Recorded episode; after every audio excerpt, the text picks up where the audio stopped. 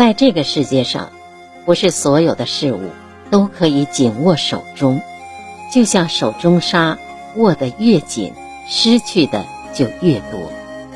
很多时候，我们需要给事物留一点缝隙，留一点空间。记得曾经读过一篇美文，其中一句印象最深：人要给自己留一点缝隙，留一点空间，让心灵透透气，让灵魂躲躲雨。留一点缝隙，留一点空间，就是给别人留个台阶，留一个余地，别难为别人，也别难为自己。大师齐白石先生的山水画讲求意境，这种意境便是合理分布、疏密有致、有张有弛。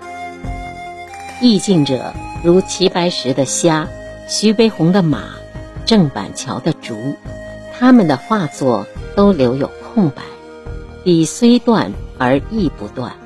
如若将其涂满，那便死了。其实，做人处事的原则和绘画的道理是一样的，也讲究留一道缝隙，留一些人际的空间。我们反思一下，我们这一生不就吃亏在处事太较真，不会变通？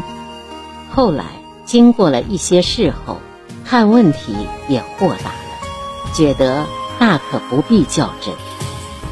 凡事不要过满，如吃饭讲究七分饱，太饱就不舒服，就不利于健康，不利于养生。大凡过饱过食以及贪吃者，大多身材走样，大腹便便，健康指数都不一样。如饮酒不过量，过量饮酒伤胃伤肝又伤肾。不过量，恰到好处，最为佳。大千世界，滚滚红尘，潮涨潮落，生生不息。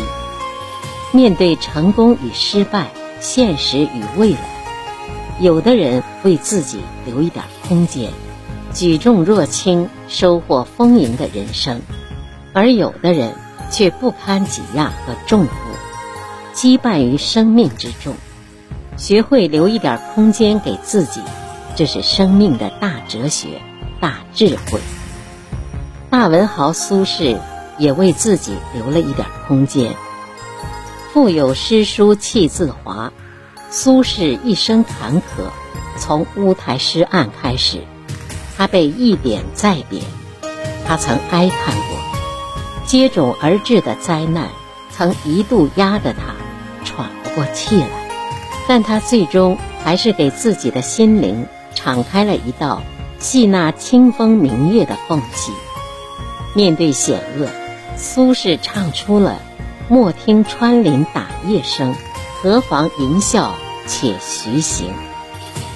面对茫茫天雨，他唱出了“一蓑烟雨任平生，也无风雨也无晴”。于是，他的生命中回荡着。倜傥洒脱的华彩乐章，学会给自己留一点空间，是人生的大哲学。不能为自己留一点空间，则是人生的遗憾。项羽没有给自己留一点空间，乌江之畔血染长空。这位力拔山兮气盖世的英雄，身陷四面楚歌之境。思想的空间被遗憾、羞辱和绝望占满，已没有可供回旋的缝隙。一个悲壮的瞬间，定格于历史的江河。面对花开花落、得失成败、风霜雨雪，面对灯红酒绿、名缰利锁，最难的是留一点空间给自己。给自己多一点空间，让自己的心平静下来，进退自如，方能达到出人意料的良好效果。